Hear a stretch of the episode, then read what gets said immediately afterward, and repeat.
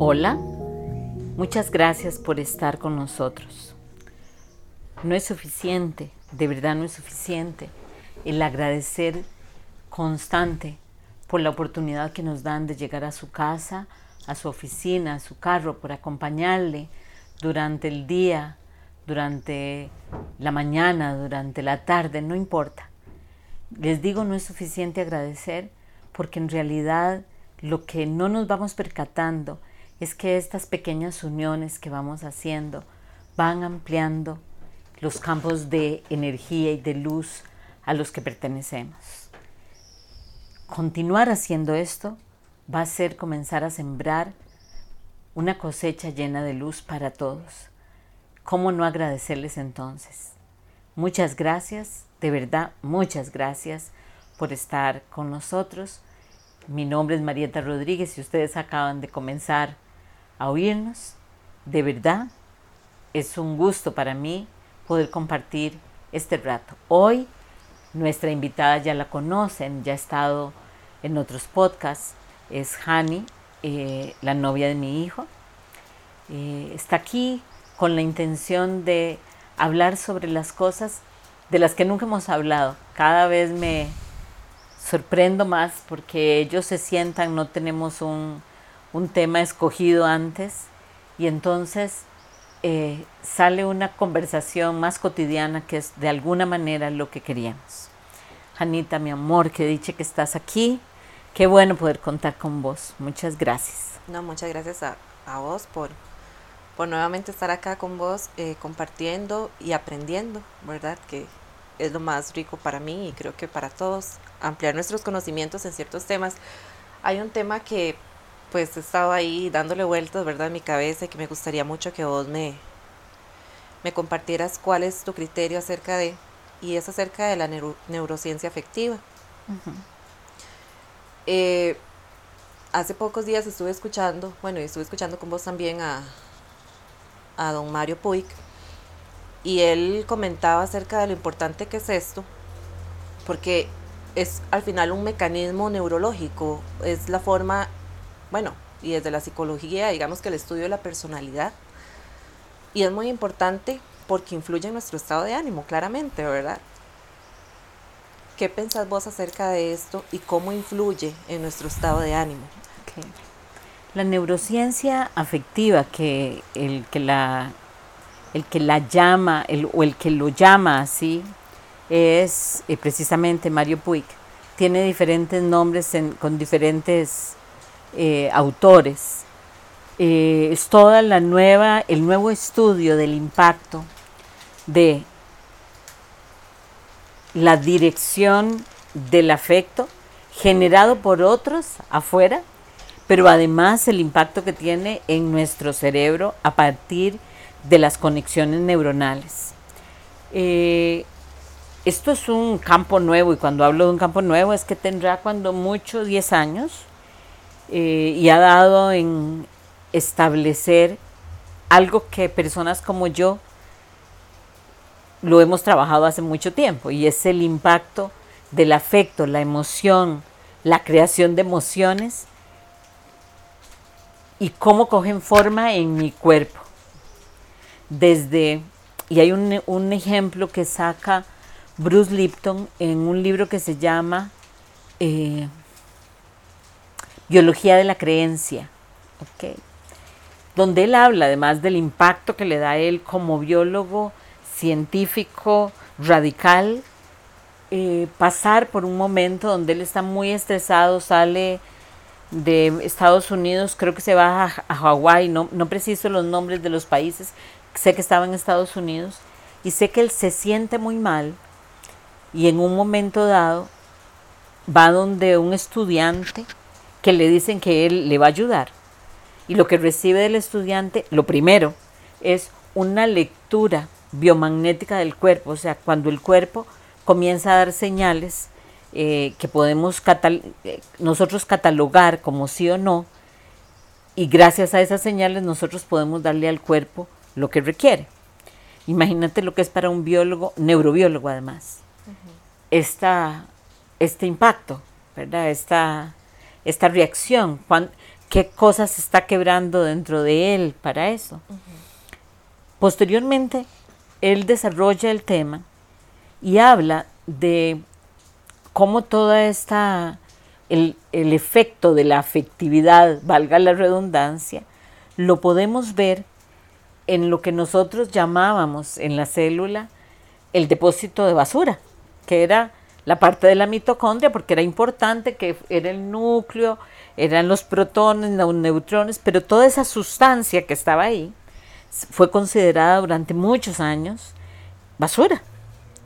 Resulta que precisamente a partir de esto él comienza a tratar de comprender qué parte del cuerpo es aquella que guarda los códigos afectivos y relacionales que te permiten proyectar esta información que te la está dando el inconsciente de base, que, vos la coges y la guardas y después la proyectas, ya sea como una necesidad o, y carencia o como un exceso.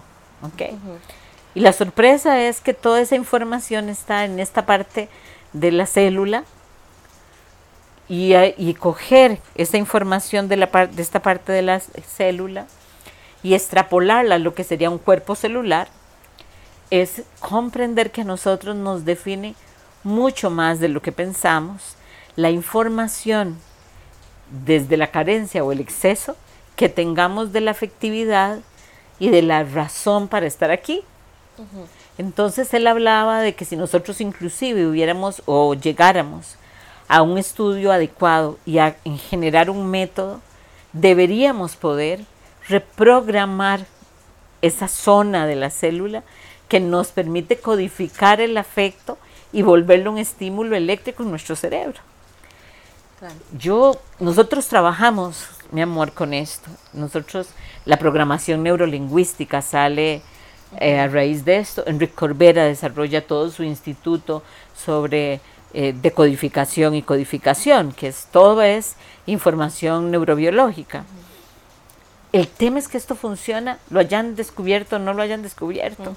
¿Me explico? El tema es que vivimos en una sociedad donde esto ha estado funcionando y de alguna manera nuestros abuelos algo intuían de esto, porque no solamente te daba una pega y te, te sobaban una parte del cuerpo, sino que había un montón de creencias sobre a dónde sentarte, a dónde estar, a dónde llevar un niño recién nacido. Y, como, y, un ejemplo maravilloso, maravilloso es el de los indígenas, que cogen a sus niños hasta el día de hoy, acabados de nacer, los envuelven en el fular y se los pegan al pecho para que el estímulo cerebral de ese niño sea la no separación. Ya el niño salió del vientre, pero uno de los temas es que los niños pasan todavía unos 3, 4 meses más con la sensación de la partida.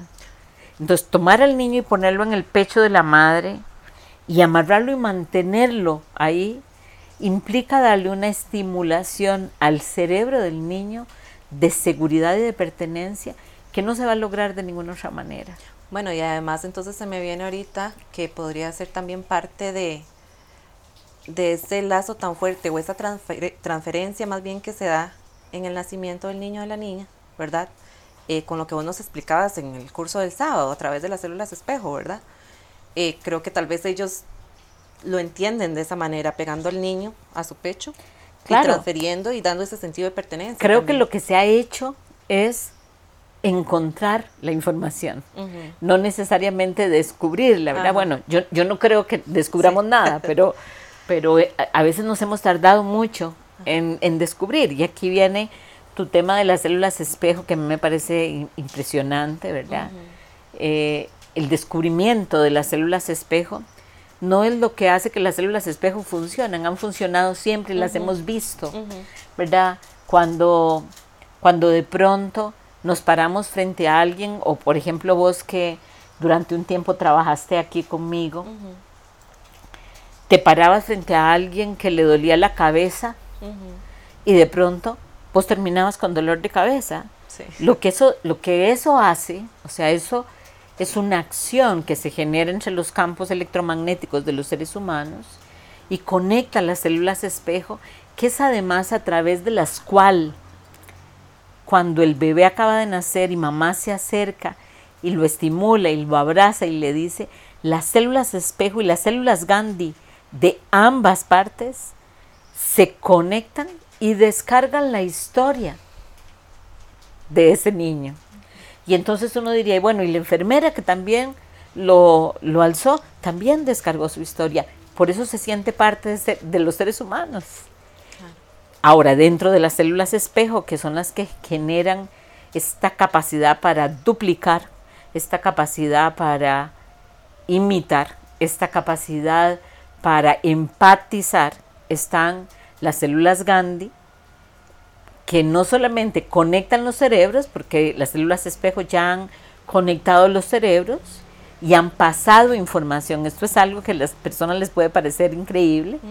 Y han pasado información a través de los campos morfogénicos, que son los campos eléctricos que hay entre los seres humanos, sino que además me permiten a mí sentir lo que sentís, alegrarme con lo que te alegrás, erotizarme con lo que te erotizás. Y si no fuera porque tenemos piel, nos haríamos uno. Entonces, entender eso desde la ciencia, imagínate lo que es para personas como yo, que trabajamos con esto hace 20 y resto de años, y era un poco más que una locura hablar de este tipo de cosas. Entonces, Ramachandran, el Isnaur Ramachandran, que es el que descubre esto, nos muestra no solo que somos uno, sino que además nos dice aquello que sale de aquí para allá, al tener recepción allá, se me devuelve de la misma manera con lo cual los amores imposibles no existen. Si yo te amo, vos me amás, uh -huh. aunque no te des cuenta de que me amás. Sí, porque somos un reflejo al final. Somos de... un reflejo, exactamente. Bueno, y es que este tema de verdad es demasiado rico porque ya ahí podríamos entrar también en el tema de las relaciones interpersonales, ¿verdad? Pero para volver a la neurociencia afectiva y viéndolo entonces como un mecanismo neurológico, de acuerdo a lo que ¿verdad? Este, nos indica Mario Puig.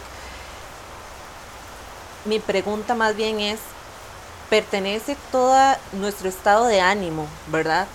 A esta, a esta em, situación química que funciona o que pasa en nuestro cerebro y demás por diferentes sustancias, o responde también a diferentes estímulos, ¿verdad? Como por ejemplo el aprendizaje o la estimulación que nos den nuestros padres.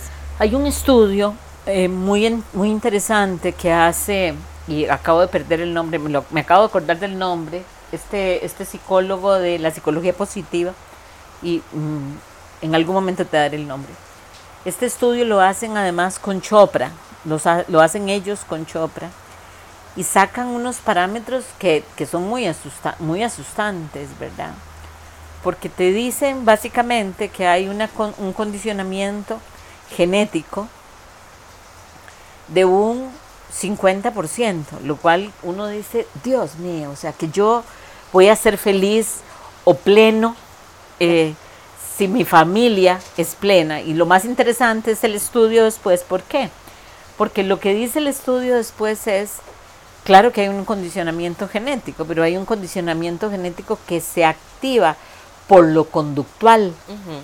O sea, si yo tengo una madre triste que me enseña a reaccionar de manera triste, inevitablemente ese condicionamiento me va a ir llevando a la generación o no generación de elementos como la dopamina, la oxitocina, para que estos elementos se den en el cerebro y yo tenga una mayor facilidad para el bienestar. ¿Qué quiero decir con esto? En realidad, el entorno es mucho menos de lo que nosotros imaginamos que nos afecta. Y me voy a otro estudio que se hace en el año 2018, hace dos años, donde se busca, eh, no sé si, se acuerdan de que hubo un momento en que nos estaban midiendo la capacidad para ser feliz. Inclusive que los ticos salimos uh en los primeros... El país más feliz del mundo. El país más feliz del mundo, ¿ok? Eh, algo que podrían medirse ahorita, porque creo que eso tiene que ver con la manera en que nos paramos con nuestra red de creencias. Pero la mujer que sale como la mujer más feliz del mundo es una haitiana que tiene 85 años, que vive sola en uno de los barrios más pobres.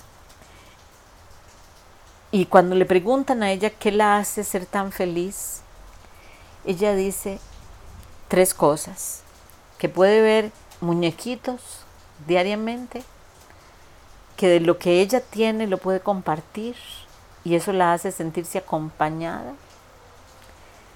y que cree en Dios. ¿Te parece tan simple? ¿Verdad? Es, es tan simple, pero Mario Puig podría coger e, ese ejemplo de ella y decir, eso es, de eso se trata la historia, ¿verdad? Es, si yo me hago cargo, no importa lo que pase con mi entorno, yo puedo tomar una actitud inclusive y como, como primera medida afectiva, primero que nadie, hacia mí. Y si yo logro darme ese afecto, voy a poderme volver una persona llena de paz y felicidad. Porque lo que quería decirte al, principio era, mi amor, que hay un tema muy, muy complejo, pero es que casi todos estos estudios y todas estas investigaciones se basan en los dos polos de los estados anímicos y emocionales. Es o sos triste o estás feliz. Y hay un estado que no se contempla nunca y es el estado contemplativo el estado de paz, de, esta paz de entender que estás aquí. Y que todo es perfecto. Y que todo está bien. Cuando vos medís todo desde la carencia y el exceso, entonces vas a encontrar un montón de parámetros para medir muy particulares. Pero cuando lo, le incluís un, un tercer estado, esto puede cambiar. Y el ejemplo es esta señora. Esta señora no era especialmente feliz. Cuando vos la veías, no se veía aquella mujer sonriente. No, era una mujer que tenía profunda paz. ¿Me explico? Y estaba en paz con lo que estaba haciendo y con lo que vivía y con la vida que tenía y con cómo era tratada. No había en ella una sensación de cuestionamiento o de insatisfacción, que es uno, yo, yo siempre digo que la insatisfacción es como el detonante de que se rompan un montón de conexiones neuronales positivas, porque te vuelve muy reactivo. Claro, y es, es un tema complejo porque al final, ahora que hablabas de la red de creencias, ¿verdad?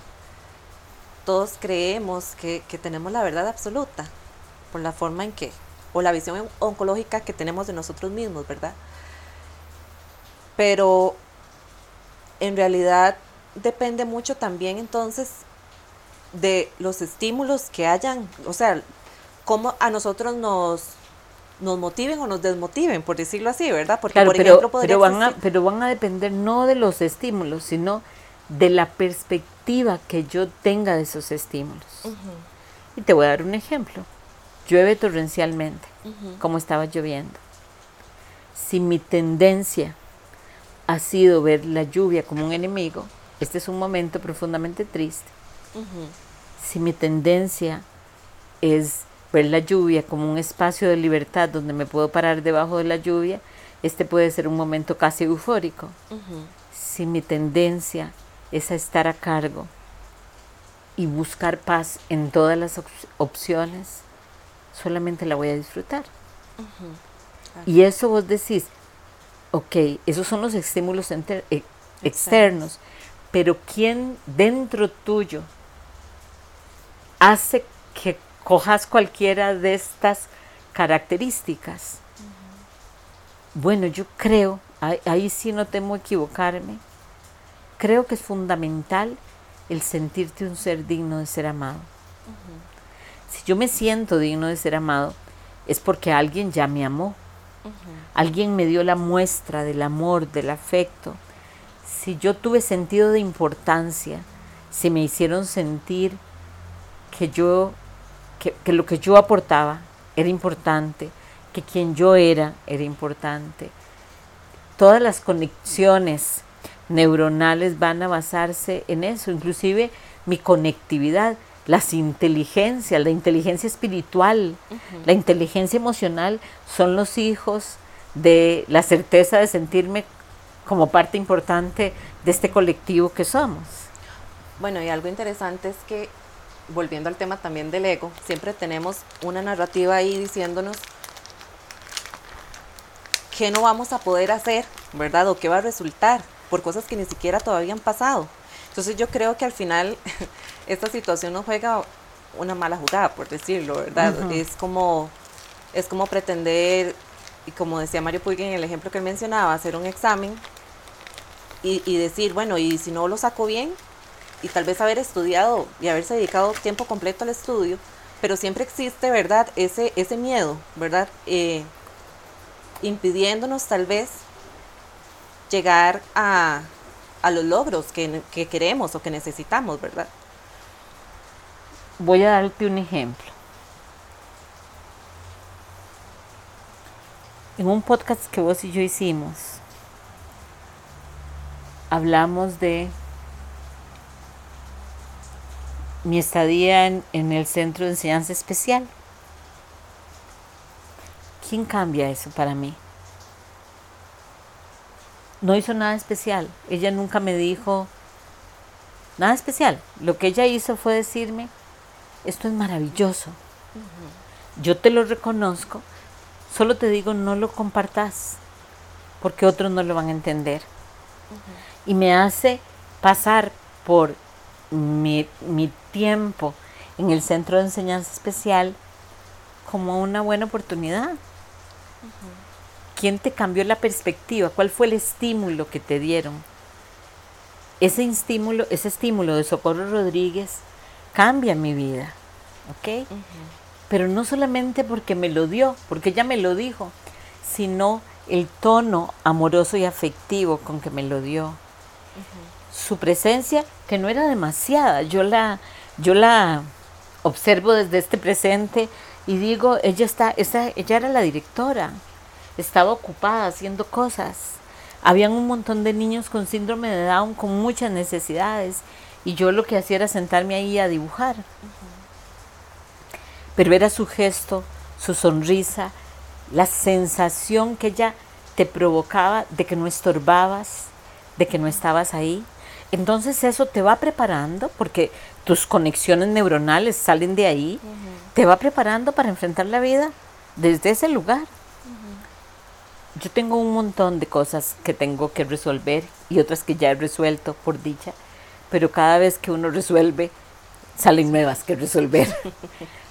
pero hay una característica muy particular y es amor que yo nunca pienso que no voy a poder.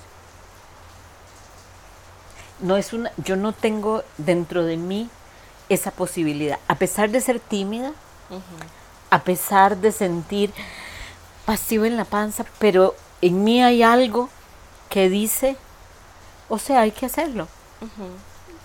Entonces ni siquiera me voy a detener a ver si lo vamos a lograr. O sea, yo sé que va a ser. Si no es algo que te desequilibre, ¿verdad? Exacto. Y no importa si va a ser en 10 años o en 3 días, no importa. Pero eso de dónde nació? Eso nació de ese momento. es, esa es la manera en que te marca psiconeurológicamente un estímulo o no. Ahora imagínate lo que es ser un niño donde tus papás te están diciendo todo el día, es que cómo estorbas, es que qué imbécil sos. Claro, genera un desequilibrio emocional en el niño o la niña, porque además están eh, aprendiendo por medio del modelaje, ¿verdad? De los padres y entonces... Donde Las células de espejo están ahí en la repetición. Ya eso estuve una paciente que se siente y me dice, mi mayor problema es que yo creo que yo no puedo. Siempre, frente a cualquier cosa, me dicen hay que cortar un, una flor y yo lo primero que pienso es, no puedo. Entonces le pido que me cuente algo sobre su historia y me cuenta cómo su mamá, cada vez que ella le decía algo, y le decía, mira, tengo, mamá, hay que comprar libros, mamá, quiero un chicle, mamá, eh, vamos al parque. La mamá siempre le decía, no puedo. Ni siquiera se lo estaba diciendo a ella. Era un no puedo. Porque todavía, si te lo explican, es diferente. Pero ese no puedo se instala en ella tan profundo que se para en la vida diciendo, no puedo. O sea, ese es el impacto que tienen muchas veces, o la mayoría, o siempre, el entorno, sobre todo en los niños, sin las conexiones neurológicas que se generan. ¿Se puede cambiar eso? Yo creo que sí. Bueno, y podríamos hablar también de un niño o una niña que siempre puede y que siempre le va bien en sus exámenes y que siempre y que siempre puede con todo y en el momento en que no lo logra, ¿verdad? O algo o se equivoca en algo o comete un error, ese niño siente que que, que, su mundo se vino abajo, ¿verdad? Porque cree que, que, siempre tiene que irle bien en todo. Entonces, ¿verdad? Es como, es como hacer un equilibrio y como vos decías, explicarle al niño o a la niña, ¿verdad? El por qué no se puede o el por qué sí, o qué consecuencias trae, ¿verdad? Pero además, mi amor, ser consistente. O sea, si yo soy el padre, poder ser consistente con lo que yo soy. eh, explicarles es importante, acompañarlo es importante, pero además reflejárselo, porque las células espejo están ahí captando toda la información y los niños aprenden básicamente por imitación. Nosotros creemos que aprenden por lo que nosotros decimos. No es cierto, aprenden por lo que nosotros hacemos. Yo creo que en los niños y los adultos. O sea, creo que uno sigue eh, aprendiendo eternamente por imitación. Claro. ¿Verdad? Sí, bueno. Bueno, muchas gracias, mi amor.